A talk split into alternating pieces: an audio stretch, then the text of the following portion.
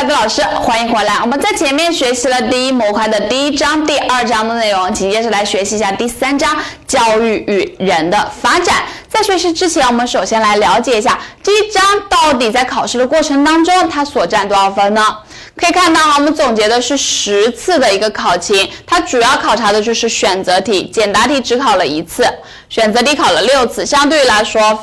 所考察的频率也没有很高哈，它跟第二章教育社会的发展其实频率是差不多的。教育社会它是考了五道选择题，一道简答题，而这里呢它是考了六道，就多一道，多一道哈。如果有小伙伴想要完整版的课程视频资料，可以添加微信施乐零零五，发送喜马拉雅领取。所以我们在备考的过程当中，这两章所花的时间，大家可以差不多分配的是一样的，因为这两章的内容也不多哈。比如我们可以看一下这一章教育人的发展，它主要是讲了两节，第一节讲到了人的发展的概述，第二节讲到了人的身心发展的一般规律。我们首先来看一下，在概述里面要掌握什么？概述首先了解一下它的概念是什么。第二个会讲到人的身心发展动因到底是什么，推动着人的发展呢？会去讲到三大动因。那么有哪些因素会影响着我们人的身心发展呢？会去讲到四大因素。所以在第一节里面，我主要把握两个数字：三大动因和四大因素和四大因素。那么前面我们讲到了还有规律，规律呢就会讲到五大规律。所以其实整个在第三章里面，我们只要把握三个数字，叫做。三四五，三就前面讲到的三大动因，四就是影响人身心发展的四大因素，五就是五大规律。而六道选择题考察频率最高的是在这五大规律里面。五大规律里面，好，那么先来看一下人的发展的概述，它的一个概念。人的发展呢，它的概念就考一道选择题。我们看一下什么叫做人的发展，它指就是人从出生到死亡，说从生命开始到生命结束的全部人生过程当中不断发展的，来看到身心两方面的积极的变化的过程，就叫做人的发展。在这绝大选择题会问大家，人的发展包括什么东西？这里不是提到两方面吗？身心两方面，所以它包括生理的发展和心理的发展。注意一下这道选择题就可以了。人的发展，它指的是生理的发展和心理的发展，或者是问人的发展包括什么？生理发展和心理发展。我们知道了人的发展指的是身心两方面的发展。那么到底什么推动着人的发展呢？就来看一下人的身心发展的动因，在这里就会去讲到三大动因。内发论、外受论和多因素相互作用论，在这里考选择题就会去考察到不同动因论它的代表人物以及代表人物所提出来的观点。那么首先来看一下，第一个叫做内发论，内发内发就是内在的力量推动着我们的发展的，所以叫做内发论，它就是由于自身的需要推动着我们发展的，叫做内发论。来看一下它的代表人物有哪一些，第一个叫做弗洛伊德，弗洛伊德他提出性本能。他把性本能看作是人最自然的本能，认为是人最自然的本能推动着人的发展。比如说，我们呃在很小的时候，你会发现我们是不是要吮吸，通过吮吸来感到快乐，而这个就是推动我们发展的一种本能。他把人的发展分为不同的阶段，有什么口欲期、肛门期。性器期、青春期、潜伏期，他就认为在不同的阶段有不同的东西推动着我们人的一个发展，这这是推动我们发展的一种最自然的一种本能，它属于一种内在的东西，就是弗洛伊德的性本能。在这里他就会去考察到性本能是由谁提出来的，就要知道是由弗洛伊德。好，第二个人物呢叫做威尔逊，威尔逊他提出基因复制，他把基因复制看作是决定人一切行为的一个本质的力量。这种基因是不是我们内在里面就有的？所以它也是属于内发论。第三个是格塞尔，格塞尔他提出成熟机制，他认为是人的成熟程度会推动着我们的一个发展。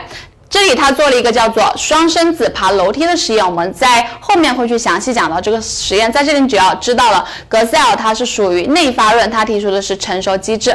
对我们人的发展是等我们自己达到一定的成熟程度，就会自己去进行发展，所以也是属于一种内发论的观点。再下一个是柏拉图，柏拉图提出观念先天地存在于人的灵魂之中，存在于人的灵魂之中，这种观念是不是内在的东西啊？比如说，他一个很有意思，在学习上有一个很有意思的呃说法，叫做回忆说。比如说，我们现在在学习东西呢，不是我教给你东西，是你脑子里面本来就有，只不过是你现在把它给回忆出来，所以也是我们内发论的一种观点。好，再下一个叫做孟子，孟子提出性善论，人之初性本善，所以我们为什么会这样？我们为什么发展的是由我们内在所决定的？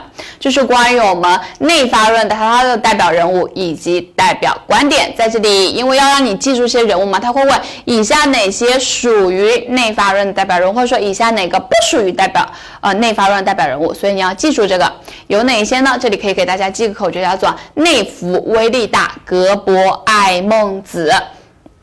内指的就是内发论，弗指的就是弗洛伊德提出性本能，威指的是威尔逊基因复制力大没有哈，格是格塞尔成熟机制，博是柏拉图。观念先天地存在于人的灵魂之中，孟子指的就是性善论，内服威力大，格博爱孟子，好，这是内在的力量推动着我们发展，那么外受论它就什么呢？就是外在的。比如说环境、教育等等，它会去推动着人的一个发展，这属于一种外受论的观点。它代表人物呢就没有内发论那么多哈，主要有三个。第一个叫做荀子，荀子他说了一句话，就经常在这里去考选择题了，叫做“蓬生麻中，不服自直；白沙在涅，与之俱黑”。说蓬啊，在马草地里。长出来不用扶它，它都是直的，说明跟环境有关。白沙在涅，与之俱黑。白色的沙在一团煤炭里面待久了也会变黑，这就是由于环境，环境所造成的哈。比如还有句跟它非常有呃相像的话，荀子是荀呃不是荀子，是墨家的素师说，叫做染于苍则苍，染于黄则黄。也是属于这样一种外说论的一种观点。好，第二个人物叫做洛克。洛克我们在第一章学习了他的一个白板说，说人之所以千差万别，便是由于教育之故。他就说我们人生下来就是一块白板，由此不是内在的力量推动我们发展，而是外在。人之所以千差万别，便是由于教育之故，是由于教育造成了我们人的发展，所以它属于外说论的观点。第三个呢叫做华生，华生他是行为主义理论，他。的一些东西都是由于外在的塑造的，他就有一个非常有意思的观点是，他说给我一打健全的婴儿，我能把他培养成为从领袖到小偷。所以他说，不管他这句话就是不管你的基因什么样，对吧？只要拿来我来培养，他就强调教育的一个作用嘛。拿来我来培养，我就能把他培养成为各种不同类型的人，就属于外说人的三个人物，可以记个口诀，叫做外出寻找落花生。外呢，指的就是外说论；寻呢，指的就是荀子；落就是洛克；花生就是花生。荀子的蓬生麻中，不服在不服自直；白沙在涅，与之俱黑。这里常常会考选择题。好，洛洛克就是白板说，人之所以千差万别，便是由于教育之故。华生行为主义，行为主义。最后一个是多因素相互作用论哈，这个考察的比较少。这个多因素相互作用论呢，就认为人的发展是由内在和外部环境相互作用的一种结果。哦，它其实从辩证的角度来进行看待，所以它的代表人物呢是辩证唯物主义者。啊，我既不认为是内在的，也不认为是外在的，我是认为是它们相互作用而产生的一个叫做多因素相互作用。但是在这里考考的多的是前面两个哈，内发论和外说论和外说论。好，知道了我们推动身心发展的动因有这三大动因，来做一下看一下选择题真题会怎么考。英国哲学家洛克他提出白板说，认为外部的力量决定了人的发展。好，看到外部的力量决定人的发展，那么就可以看出这种观点它属于一种外说论。如果实在没有看到这句话，我们还可以看到一个人物叫做洛克，外出寻找落花生，对吧？外出就是外说论，落花生落就是洛克，所以选择 A 选项外说论。你会发现考出来是不是很简单？真题。再看一下第二道，把基因复制看作是决定人的一切行为的本质力量，这属于什么观点？基因复制谁提出来的呀？威尔逊吧。内服威力大，格博爱孟子，所以属于内发论。选择 A 选 A 选项。而且基因是属于我们一种内在的东西，所以它属于一种内发论。不管是通过哪个进行判断，你都能够判断得出来哈。我们知道了影响人身心发展的三大动因，那么到底是什么影响着人的发展呢？来看一下影响人身心发展的四大因素，所以来解决第二个数字叫做四。那我们可以想一下，我们从出生到现在哪些东西影响了我们呢？首先，我们就会受到遗传的影响，对吧？在肚子里面以及生下来都会受到遗传的影响。那么随着我们慢慢慢慢的长大，遗传对我们的影响呢就越来越小，环境对我们的影响就越来越大。所以第二个因素是环境的因素，在环境里面呢就有一类特殊的环境，叫做学校。教育、学校教育，还有最后一个，我们自身的一些东西也会影响我们，叫做个体的主观能动性。所以这是影响人身心发展的四大因素。一般来说，就考察选择题，以及也可能会考察到简答题，就考这四大因素对我们的一个作用。首先来看一下遗传，它会怎样去影响我们呢？在这里，他就会去考察到选择题，问以下哪个不属于遗传对我们的影响，或者说在遗传里面属于遗传的哪一个对我们的影响。那么在这个呢，还会考察到简答题哈，请简述遗传对人身心发展的影响作用。那么一一个一个来解决，先理解一下这四条什么意思，解决选择题，最后我们再来解决一道简答题的问题。好，先看到第一个，遗传素质呢，它是人的身心发展的生理前提，为人的身心发展提供了可能性。为什么这么说哈？你想一下，假如我们生下来不是二十三对染色体，而是四十六对染色体。那你想一下，我们生下来是人吗？就不是吧，可能就是猩猩。就是我们要感谢我们生下来的遗传是正常的一个遗传素质，它是人身心发展的生理前提。我们生下来二十三对染色体，就有了这样的生理前提，就为我们人的一个身心发展呢提供了可能性，提供了可能性。这个生理前提呢，有些地方也叫做物质基础。会问到什么是人身心发展的生理前提，或者说什么是人身心发展的物质基础，就是遗传素质。感谢我们生下来有二十三对哈，如果有四十六对，哎，可能就变成星星了。好，那我们遗传有了二十三对是正常的人，随着我们慢慢慢长大，你会发现我不是一出生就读幼儿园就读小学的，是长到一定的程度，这就是因为遗传素质的成熟程度会制约着人身心发展的过程及年龄特征及年龄特征，在这里就会再去讲到格塞尔的双生子爬楼梯实验。这个实验是什么呢？就是格塞尔不知道从哪里抱来的一对孪生子双胞胎哈。这个双胞胎有一个小朋友，有一个小朋友在四十八周的时候让他去学爬楼梯，那么这个小朋友呢，在五十六周的时候学会了。当他学爬楼梯的时候呢，其他另外一个。另外一个兄弟就在那里该吃吃该喝喝该玩玩，好玩的贼爽。好，等他玩到五十三周的时候，也让他去学爬楼梯，结果意外的发现他还是五十六周学会的。由此可见，这段时间让他去学爬楼梯 有什么用吗？好像没什么用，对吧？就告诉我们，过早的早教是没有用的，一定要让我们达到一定的成熟程度。这就告诉我们，遗传素质的成熟程度会制约着人身心发展的过程及年龄特征。也，这也启示着我们哈，真正的我们有了孩子，在教育孩子的过程当中，有些东西是急不来的。他到了一定的年龄，就会干一定的事情。比如说，很多家长他喜欢攀比，说，哎，我家孩子都会走路了，多大了就会走路，你们家孩子怎么还不会呀？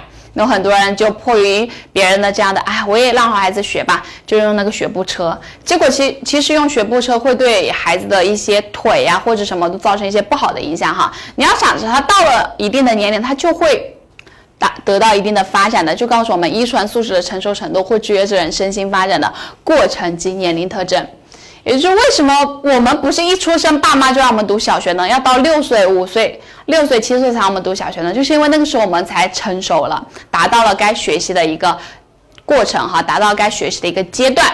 好，那我们在读书的时候，在家里的时候还发现，因为由于遗传，家里人都大差不差的，都长得差不多。但是读书的时候会发现，有长得那可不一样了，有人长得这么帅，贼帅，对吧？但是有的人却也能长成这个样子。你会发现，这可能就是有什么样因素的一个影响，就遗传因素的影响吧。至少从肤色来看，就是受到遗传因素的影响。它黄黄的，也白白的，对吧？而它却黑黑的，这至少就受到遗传的影响。所以这也告诉我们，遗传素质是造成个别差异的原因之一。原因之一，很多人就会说，我现在就会说，我都怪我妈，为什么把我生的这么黑？就是手的，为什么别人那么白？他说我妈妈就这么白啊。我说哦，怪不得我这么黑，因为我妈就这么黑，就是受到遗传的一个影响。遗传素质呢，它是造成个别差异的原因之一，这里要注意一下哈，只是原因之一，不是唯一原因。如果在一个选项里面提到他说遗传素质是造成个别差异的唯一原因，你要知道它是错误的，因为除了遗传，还有其他因素的一个影响哈。是第三个作用。那么有人长得这个样子，有人长得这个样子，是不是长成这个样子的人就真的没有办法变帅呢？也不是吧，可以干嘛？有的人说我虽然丑，但是我可以整呢。这就告诉我们，遗传素质本身它可以随着环境和人类实践活动的改变而改变，具有可塑性，具有可塑性。这就是常会考哪些例子呢？比如说，长期从事印染业的工人，你会发现他的颜色辨别能力会比常人会更强。我们生下来其实对颜色辨别能力都差不多的，但是人家由于长期从事那样的一个实践活动，所以他对颜色辨别能力会更强。我们只能分出这是白的，这是黑的，这是蓝的，他能分出这个蓝是什么蓝。是宝蓝是什么？呃，钻石蓝，我也我也不懂哈。反正这种蓝，它能分出不一样的蓝色，就是由于它长期从事这样的一种人类的一种实践活动。比如，就跟男生和女生对颜色的辨别、口红的辨别能能力是一样的。你跟你男朋友一起去买口红，他看着你不是已经有很多支口红了吗？你说这颜色不一样，他说哪里不一样了？不都是红色吗？但是你知道这个红有不一样的红。是吧？有橘红色，有砖红色，有枫叶红等等，有不一样的。但是在他眼里都是一个红色，就是由于我们是，呃，遗传素质是可以改变的哈，具有可塑性，具有可塑性。好，就关于遗传素质的四个作用，刚刚分析的呢，你就要能够做出选择题。刚刚。呃，我们还说了会考到简答题，简答题大家可以记个口诀，叫做生理成熟差异可塑。生理指的是遗传素质是人身心发展的生理前提，为人的发展提供了可能性。成熟指的是遗传素质的成熟程度，制约着人身心发展的过程及年龄特征。差异指的是遗传素质是造成人的差异的原因之一。可塑指的是遗传素质本身可以随着环境和人类实践活动的改变而改变，具有可塑性。具有可塑性。好，这是遗传在我们人身心发展当中当中的作用。既然遗传有这么多的作用，那么就有人走向了极端，他认为遗传可以决定着人的发展，叫做遗传决定论。同样，它的考法跟我们的动因论是一样的，考它代表人物以及代表人物的观点。我们来看一下有哪一些代表人物。第一个叫做高尔顿。高尔顿呢，大家知道他跟谁有关系吗？很多人说高尔基不是哈，他是达尔文的表弟。我们都知道达尔文呢，为了验证他的一些理论，他跟自己表妹结婚了，结果生下来的很多孩子都多多少少有些问题。但是他不一样，他去研究别人，他去研究了一下，就是一些名人。他通过研究，他发现当医生的，他们家祖祖辈辈都是当医生；当律师的，祖祖辈辈都是当律师。而当法官的祖祖辈辈都是当法官，他就认为这些人之所以是医生，不是因为他自己比较努力，而是因为他们祖祖辈辈都是医生，所以他就认为天才是怎么得来的呢？是遗传而来的。他就写了一本书，叫做《遗传的天才》。他通过做了那个名人家谱实验。呃，写了个叫做《遗传的天才》，所以当问遗传天才是谁写的，高尔顿问到高尔顿是什么的代表人物，遗传决定论的代表人物。好，这是第一个。第二个呢，叫做霍尔。霍尔他这句话就常考，叫做一两的遗传胜过一吨的教育。你想一下，一两和一吨差别有多大？这一两的。都能够比过一吨的哈，一吨的，就是严重的夸大了遗传的一个作用，所以它是遗传决定论代表人物霍尔，是由霍尔所讲的。第三个是董仲舒，董仲舒我们在第一章是学过的啊，提出罢黜百家，独尊儒术，在这里我们学习他的什么呢？在人的一个。发展上面哈，他提到的是性三品，认为人生下来是分为三个等级，上中下。他说圣人之性、中民之性、斗烧之性。他说，如果你生下来是圣人，是上等人的话，你根本就不需要接受教育，你也是圣人。如果你生下来是中等人的话，你可以接受教育，也可以不接受教育。但如果你生下来是下等人的话，是斗烧斗烧是小人的话，他认为你接受教育也没有用。这就这其实他就告诉我们。我们可需不需要接受教育，就跟我们的遗传有关。所以它属于一种遗传决定论。这就是这三个人物：高尔顿遗传的天才，霍尔一两的遗传胜过一吨的教育，董仲舒信三品，圣人之信，忠民之信，斗烧之信。这是关于遗传对我们人身心发展的影响，以及遗传决定论。那么再来看一下环境，它对我们人的身心发展有什么样的影响呢？环境它就包括物质环境和精神环境，它对我们人有什样有什么样的影响呢？第一个环境，它就为个体的发展提供了多种可能，包括机遇条件和对象。机遇条件和对象，这也这也就能够解释为什么很多年轻人，你让他回到老家来，他不同意，他不肯，他希望喜欢待在大城市，喜欢待在北上广的原因，你让他回来，他说不，我不想回来。你为什么不回来？说老家没什么机会，在北上广有很多机会，有很多条件，有很多条件。所以你看到，他为个体的发展提供了多种可能，包括机遇条件和对象。和对象，就像很多很多人会抱怨，他说：“为什么我生活在这个家庭里面？要是我生活在马爸爸家里该多好，那环境该多好。”我的条件呀，完全机会都是不一样的，这就是环境可以为个体提供多种可能，包括条件、机遇和对象。那么环境对人的影响是不是一定就是好的呢？并不是这样的。环境它对个体的影响既有积极影响，也有消极影响，所以有积极和消极之分。比如这就常会考一个例子，叫做孟母三迁。孟母三迁。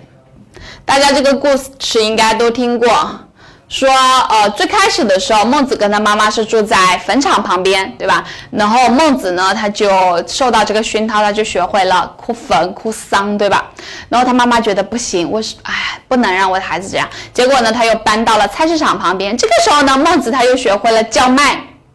哦，他妈妈觉得还是不行，因为在以前商人的地位是很低的嘛。最终第三次呢，就搬到了学校旁边，也是个学区房了哈。然后孟子呢，他就学会了诗书礼义这样的东西，最后成为了一代一代圣人。这就告诉我们，环境对个体的影响呢，具有积极和消极之分，具有积极和消极之分。那我们在受到环境的消极影响的时候呢，我们是不是就一定是被动接受的呢？其实不是这样的，人在接受环境的影响。是呢，它具有主观能动性。主观能动性，虽然很多人他处于一些比较恶劣的环境，但是他却也能够得到比较好的成长，比较好的成长。比如这就是常考一句名人名言，叫做“出淤泥而不染，濯清涟而不妖”，就告诉我们，人在接受环境的过程。消极影响的时候呢，接受环境影响的时候呢，并不是被动接受的，而是具有主观能动性的。主观能动性的好，聚光与我们环境对人的影响，这里也提到了环境影响有三个作用，然后就有人又走向了极端，遗传有极端，这个环境也有极端，他就提出了一个叫做遗传决哦环境决定论，前面是遗传有遗传决定论，然后这个环境呢有环境决定论，同样它代表人物也是有三个，第一个叫做荀子。眼不眼熟啊？第二个是洛克，第三个是华生，其实就是外说论的代表人物。我们来看一下他的观点哈。荀子提到蓬生麻种，不服自知，白沙在涅，与之俱黑。其实强调的也是环境。蓬生在马草地里这样的环境，不用服都是直的。然后白沙呢，在涅，就是煤炭这样的环境里面哈，也会变黑。也会变黑，这是我们说的近朱者赤，近墨者黑嘛，就由于环境这样的影响。洛克同样还是他的白板说，人之所以千差万别，便是由于教育之过。还有华生的，就是给我一打健康的婴儿，我可以把他培养成为从领袖到小偷。环境决定论，环境决定论。好，那么在这里来做几道真题。近朱者赤，近墨者黑，说明在人的身心发展中起决定作用的是什么呀？前面刚提到是环境，对吧？所以应该选择二 B 选项，环境。近朱者赤，近墨者黑，近墨者黑。好，我们讲完了环境，在环境里面呢，有一类特殊的环境，叫做学校教育。学校教育它在人的身心发展当中是起什么作用呢？起的就是主导作用。这里注意一下选择题。那么环境它为什么可以起主导作用呢？它的原因注意一下，考简答题。还记得我们在第一章讲到狭义的教育，学校教育，让各位同学记得九个字，叫做有目的、有计划、有组织。所以就是三个有，就是因为第一个学校教育它是有目的、有计划、有组织的培养人的活动，培养人的活动。那么有目的、有计划、有组织，谁来培养呢？是不是让学生自己学啊？不是，有专门的老师来进行。所以学校教育是通过专门训练的教师来进行的，教的可能比较好啊。那么像家长。你那让家长教教家长会说，哎，这个又不会，我那个又不会，算了算了，还是让老师来干吧。为什么要让老师干？因为老师他经过了专业的训练。比如在屏幕前的你们，你们现在就在经过专门的训练，要学教育学，要学心理学，你知道，哎，这个学生他是什么样的人，该怎么样去进行教他。以及以及你在读大学的时候，你学了很多相关的学科知识，都是比较专业的，所以它的效果相对而言它是比较好的。好，那么老师来教，老师他可以干嘛呀？假如说你在玩手机的时候，在家里你想玩手机，你妈说，哎，别玩，对眼睛不好，不听。第二次再说不听，别玩了，不听，把门一关，根本影响不了你，控制不了你，是吧？但是在学校里面，你会发现，老师说别，老师都不用说别玩手机，老师一个眼神杀过来，手机立马收起来了，对吧？该戴的耳机也赶紧拔下来，就是因为学校教育它可以有效的控制。和影响学生发展的各种因素，在当代，我觉得手机就是一个非常重要的一个因素哈。所以这是关于学校教育它可以起主导作用的三个原因。第一个，它是有目的、有计划、有组织的培养人的活动。谁来培养呢？经过一批专门训练的教师，经过专门训练的教师来进行。它可以怎么样呢？可以有效的控制影响学生发展的因素，以最大限度的有利于学生的发展。这个关于学校教育，就是注意到选。选择题一道简答题，选择题就是它可以起主导作用，简答题就是它为什么可以起主导作用。主导作用。好，讲到这里好像都没有能够决定着人身心发展的。那么到底什么能够决定呢？就第四个因素，个体的主观能动性。个体的主观能动性呢，它是人身心发展的动力，是促使个体发展从潜在可能状态转向现实状态的决定性因素。决定性因素，很多人就会去讲的，我要考上教师资格证，我要考上教教师资格证，你光在那里想有用吗？或者说给你创设了一个非常好的条件，大夏天的，空调开着，西瓜放在旁边，给你创设这个好的环境有用吗？或者周围都是读书的，有一定的影响，但是不能起决定作用。真正的你要去干嘛？你要去学，你要去充分发挥你的主观能动性，所以必须要通过你的活动表现出来。活动表现出来，好，这是关于我们个体主观能动性它的作用。第一个是人的发展的动力，是促使个体从潜在可能状态转向现实状态的决定性因素。第二个呢，这个人的主观能动性是通过人的活动表现出来的。表现出来的，这是常考选择题哈，问哪一个对人的身心发展起决定作用，那么就是个体的主观能动性。就像什么东西才能让我们真正的考上教师资格证呢？我们要去学习，要充分发挥我们的主观能动性。虽然环境很重要，但是起决定作用的是我们自身的个体的主观能动性。好，这是关于我们人的身心发展的四大因素：遗传素质、环境。学校教育以及个体的主观能动性，我们来做一选择题。在影响人的身心发展的诸因素当中，教育，尤其是学校教育，它在人的身心发展当中所起的作用是主导作用吧？所以选择 C 选项。能起决定作用和起动力作用的就个体的主观能动性了。好，再来看一下第二个，在外部条件大致相同的课堂教学当中，每个学生学习需要和动机不同，对教学的态度和行为也有着各式各样。这反映了下列哪种因素对学生的影响？可以看到，课堂教学是一样，说明学校教育外部环境是一样的。那么为什么？呃，看到它的一个需要和动机不同，关键词在于动机不同。需要和动机指的是我们人内在的一个，或者说指的是人的一个个体的主观能动性吧。所以应该影响的就是个体的主观能动性。也就是说，为什么很多人都听了老师的课，有的人能考上，有的人不能考上呢？就是因为人的主观能动性是不一样的。人家每天学习学到深夜十二点，有的人学习呢，他就学习到八点钟，哎，已经到了。该睡觉的点了，对吧？就是一个个体的主观能动性，它是起决定作用的。第三个，如让六岁的婴儿学走路，不但徒劳，而且无益。同理，让四岁的儿童学高等数学，也难以成功。这说明了，看到 A，遗传素质的成熟程度制约着人身心发展的过程和阶段，是对的吧？就是你看，让六岁的婴儿学走路，他还没有到达这个该走路的一个年纪啊。四岁的儿童学数学，他还没有达到学高数的一个年纪，所以是遗传素质成熟程度会决定人身心发展的过程和阶段。我们看一下 B、C、D 是不是错的哈？遗传素质的差异性对人的发展具有一定的影响，这里没提到差异的意思。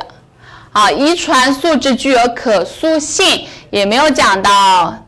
去塑造它吧。四 D 遗传素质决定了这个表述本来就错误的哈，所以应该是选择 A 选项，它的成熟程度会决着人身心发展的过程及其阶段及其阶段。好，那么这就是整个第一节的一个内容。我们讲了三个，第一个是人的身心发展的概念，第二个呢是影人的身心发展的动因，第三个是影响人身心发展的四大因素。在概念里面呢，讲到了人的发展指的是由从个体从出生到生命结束，在整个人生全部过程当中，身心两个方面的一个积极的变化，叫做人的发展。所以它包括过两方面，一个生理的发展，一个心理的发展。这里注意一下选择题即可。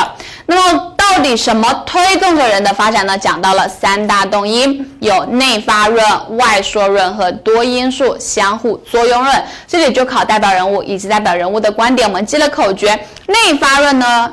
叫做内弗威利大格博埃孟子，内指的就是内发论，弗指的就是弗洛伊德性本能，威呢就是威尔逊基因复制，利大是没有，格格塞尔成熟机制，博柏拉图。观念先天地存在于人的灵魂当中，孟子就是性善论，人之初性本善，所以要发挥我们最本质的一个善。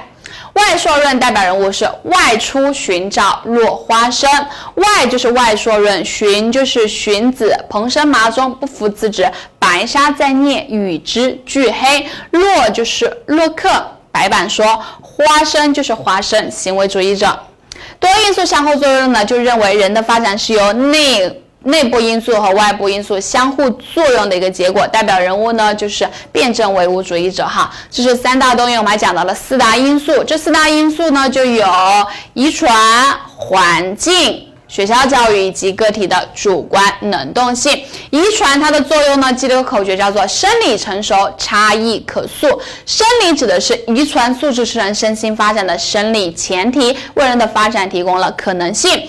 成熟指的是遗传素质的成熟程度，制约着人身心发展的过程和年龄特征。这里就会去讲到双生子爬楼梯的实验，问你体现了遗传的哪个作用？你要知道是成熟的这个作用。差异指的是遗传素质是造成人的差异的主要原因之一。注意一下，它只是原因之一，不是唯一原因。可塑指的就是。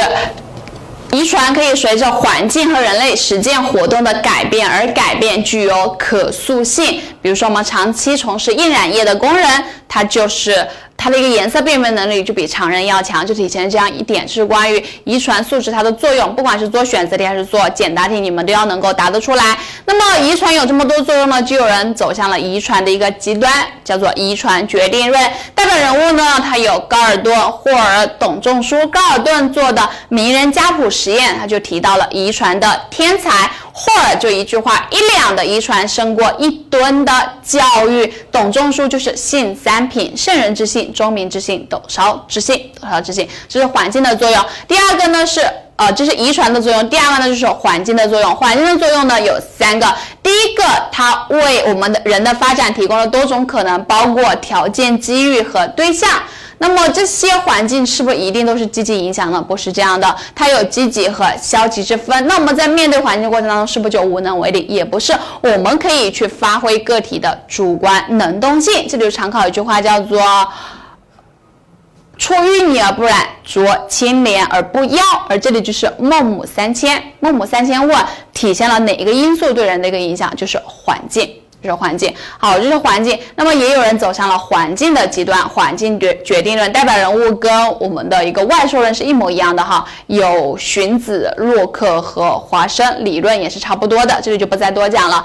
教育里面就讲到学校教育，学校教育它在人的发展当中起的是主导作用。那么为什么可以起主导作用呢？原因有三个。第一个，它是有目的、有计划、有组织的培养人的活动。第二，谁来培养呢？由专门经过专门训练的教师来进行。第三，它还可以有效的控制和影响人身心发展的因素。因素，最后一个个体的主观能动性，它是起决定作用，它是人发展的动力，是促使个体从潜在可能状态转向现实状态的决定性因素。而这个人的个体主观能动性呢，也必须通过活动表现出来。就像说啊，我想考上，我想考上，个体主观能动性再强，你得干嘛？你要你得看书呀，所以需要通过活动表现出来。这是关于遗传呃我们影响人身心发展的四大因素。如果在这里他考一道选择题。要简答提问，请简述影响人身心发展的因素及其作用。那我们要怎么答呢？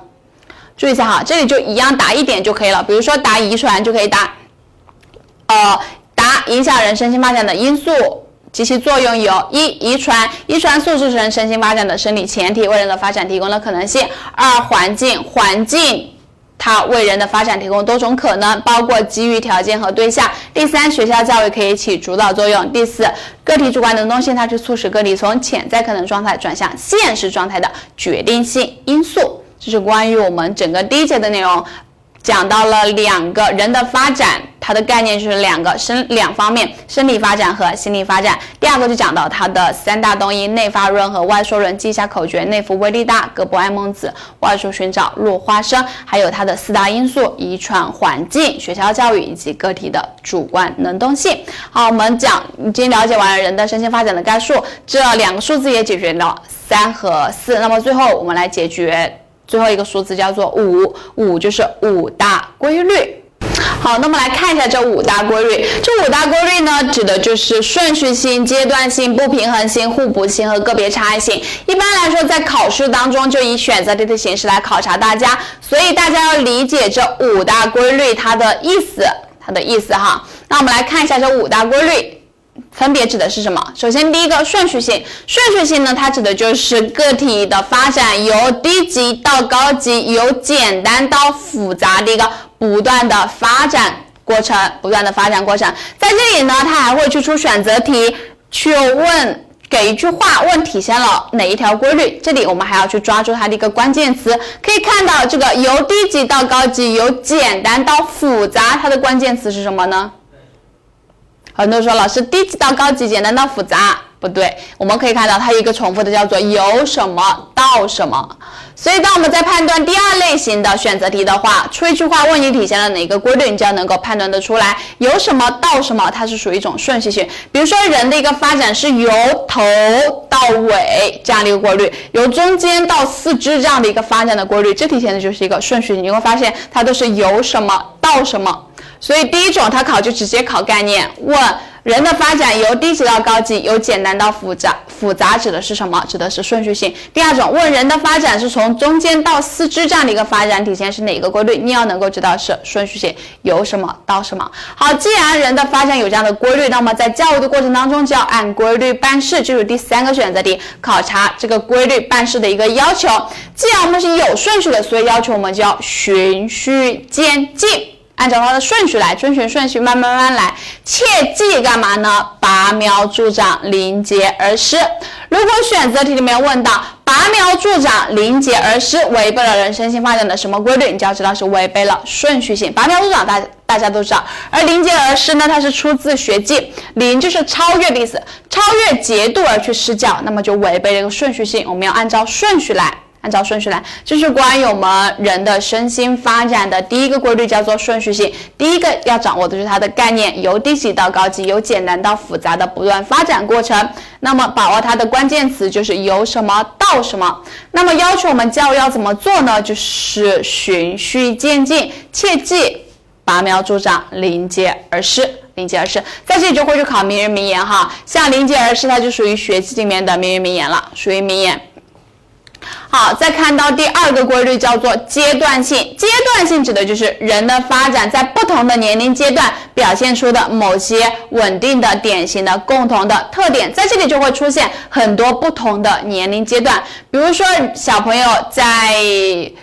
我们我们这样的人在小朋友这样的阶段，在青年期的阶段，特点什么样的？在成年人的阶段，特点又是什么样的？就是关于年龄特征。所以它的一个关键词就是小学、初中、儿童、成年期，在不同年龄阶段，它有什么样的一个特征？什么样特征？你会发现在小学生谈恋爱的时候，他就觉得。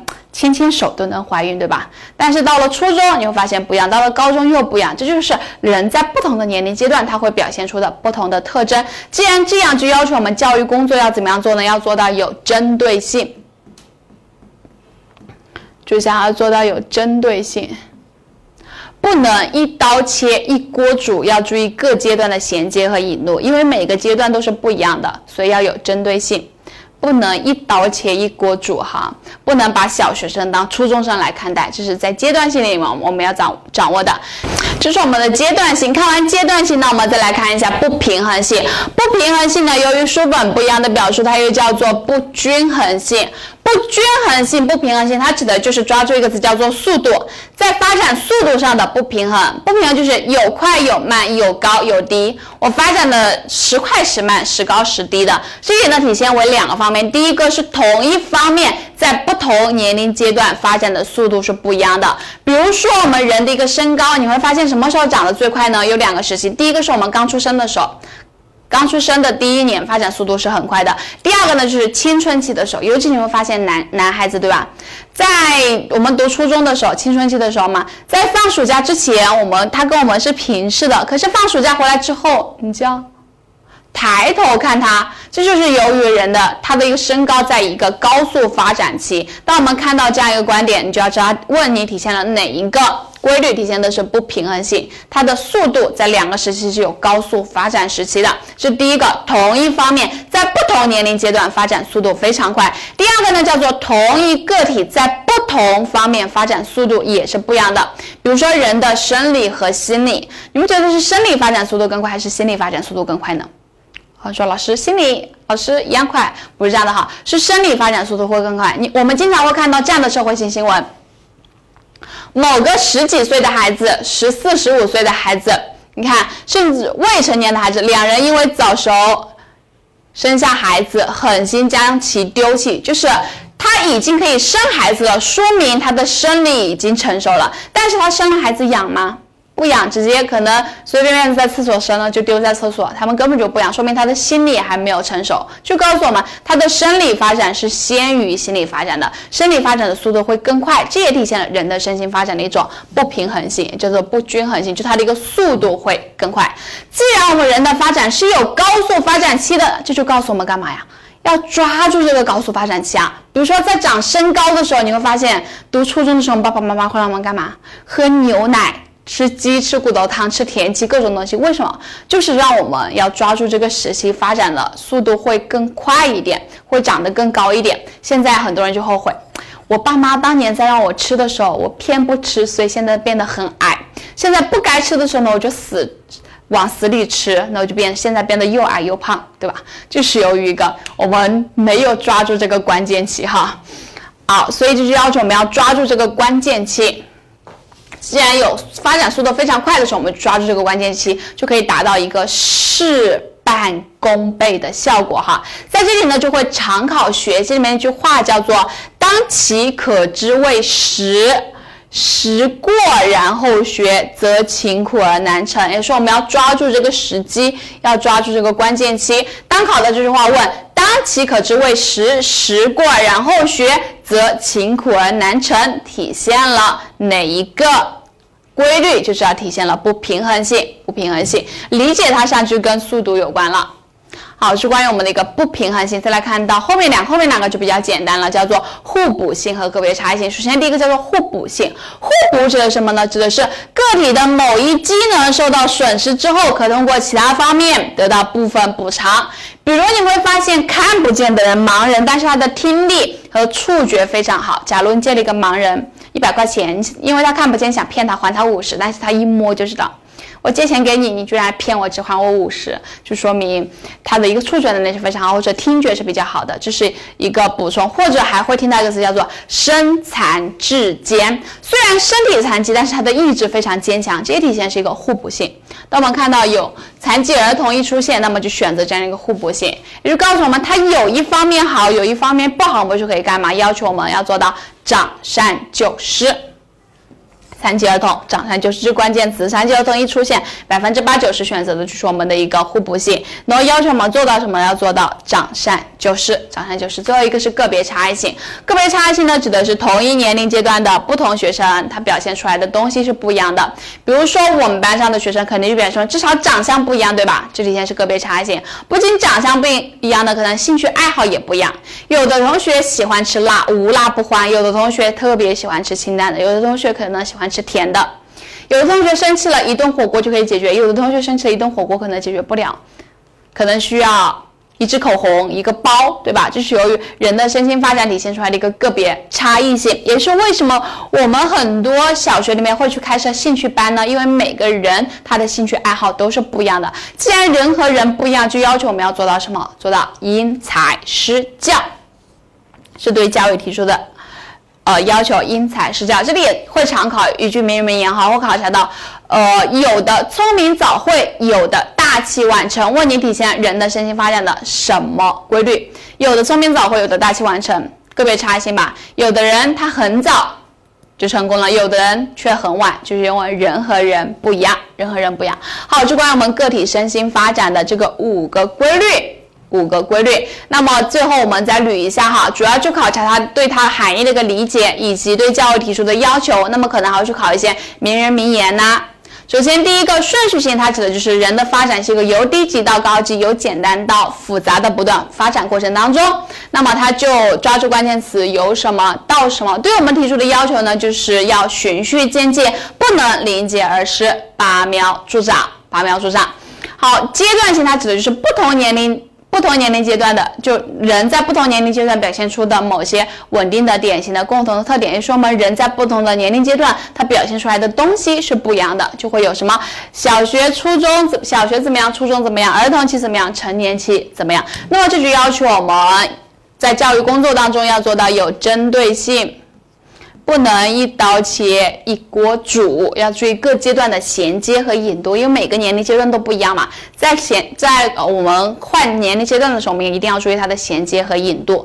不平衡性的抓住一个词叫做速度，也叫做不均衡性哈。它体现为两个方面，第一个是同意。方面在不同年龄阶段发展速度不一样。第二个呢是同一个体在不同年龄阶段发展速度不一样，这就要求我们要做到抓关键期。会考的名人名言呢就是当其可知为时，时过然后学，则勤苦而难成。说当我们可以学习的时候，当我们当其可知为什么？当我们正在可以学习的时候，就正好是这个时机。过了这个时机，则勤苦而难成。就是我们要抓住这个时机。互补性质的就是个体某一机能受到损失之后，其他可以得到补充。比如说看不见的人听力比较好，听力比较好。好，这就提到了一个残疾儿童一出现，呢，我就要求我们要做到长善救失。个别差异性指的是人和人不一样，人和人不一样，就要求我们要做到因材施教。比如说有的聪明早会，有的大器晚成。好，是关于我们这样的一个规律。来做几道真题哈。第一，人们常说聪明早会大，哎，刚说的哈，聪明早会大器晚成是指个体身心发展具有什么性呢？差异性吧。好，再看一下第二个，当其哦，又是刚刚提到的，当其可知为实，不临节而失之谓训，相挂相之谓模，此四者也交之所由心也。发然后进。则什么不是忍时过，然后学则勤苦难成。这句话表现了儿童身心发展的什么性？就我们可以看到这句话，这里只有一个哈，时过然后学，则勤苦而难成也。这里是连着的，当其可知为时，时过然后学，则勤苦而难成也。体现什么性？体现的就是人的身心发展具有不平衡性吧？我们要抓关键期。抓关键期。如果单独出现这一句话呢，问体现了什么性？当其可知，不临节而失。我们说不临节而失，体现人的身心发展一种顺序性。如果它只是单独这一句话出现，体现就是一个顺序。但是这里强调的就是后面这句“时过然后学，则勤苦而难成”。过了这个时间，再刻苦也没有用。也就是，我们要抓住这个时间，体现的是四 D 不平衡性，抓关键期。再看第三个，儿童发展是一个持续不断的过程，不同年龄阶段表现出不同的特征。那么，儿童发展的阶段性要求我们教育工作要做到什么？不同的年龄阶段有不同的特征，就要求我们要做到要有针对性。注意各阶段的衔接和引渡。像循序渐进，它是针对顺序性；因材施教呢，它是针对个别差异性；抓关键性呢，它是针对不均衡性或者说不平衡性。所以阶段性针对是有针对性，有针对性。好，再看到第四题，人的身心发展呢是一个由低级到高级连续不可逆的过程，这反映了人的身心发展具有什么性呢？具有顺序性吧，由什么到什么，由什么到什么，不可临节而失哈。好，那么这是关于我们整个第三章的内容，学了两节。第一个是人的发展，第二个就是规律。在人的发展的概述里面呢，提到了人的发展的概念、人的发展的动因以及四大因素。那么概念里里面呢，提到了一个人的发展，它是包括身心两方面的一个发展，生理发展和心理发展。然后人的发展动因呢有三大动因：内发论、外缩论和多因素相互作用论。内发论代表人物呢叫做内服、威力大、格伯埃、孟子。至于具体的就不再回顾了哈，因为前面已经回顾的很详细了。外受人呢是外出寻找落花生。多因素相互作用呢，就因认为人的发展是由于内部因素和外部因素相互作用而形成的。而影响因素呢有四大因素：有我们的遗传、环境。学校教育和个体的主观能动性，遗传只是生理前提，环境提供了多种可能。学校教育呢，它是起主导作用，个体主观能动性呢是起决定性的因素。在环境和遗传这地方就有极端，有遗传决定论和环境决定论。遗传决定论呢，它代表人物就有三个：霍尔、高尔顿和董仲舒。然后环境决决定论呢，就是前面三个人物。有我们的一个荀子、洛克和华生和华生。好，最后就是五大规律，刚刚所讲的有顺序性、阶段性、不平衡性、互补性和个别差异性，要注意他们的一个概念，他们对教育提出的要求以及一些名人名言就可以了哈。在这个地方，我们第二章这里是主要的，一定要理解这五大规律什么意思。刚做题目你也看到了，选择题的一个真题。出了四道，对吧？一共考了六次，有四道考在这个地方，所以它是比较重要、比较重要的一个内容。那么考简答题，大家就背一下这几个的作用就可以了。这个的作用，尤其背一下学校教育为什么可以起主导作用，然后以及影响人身心发展四大因素的作用。那么就是关于我们第三章内容，我们第三章就讲到这个地方。考教师的小伙伴，添加微信“失乐零零五”，发送喜马拉雅，获取更多备考资料。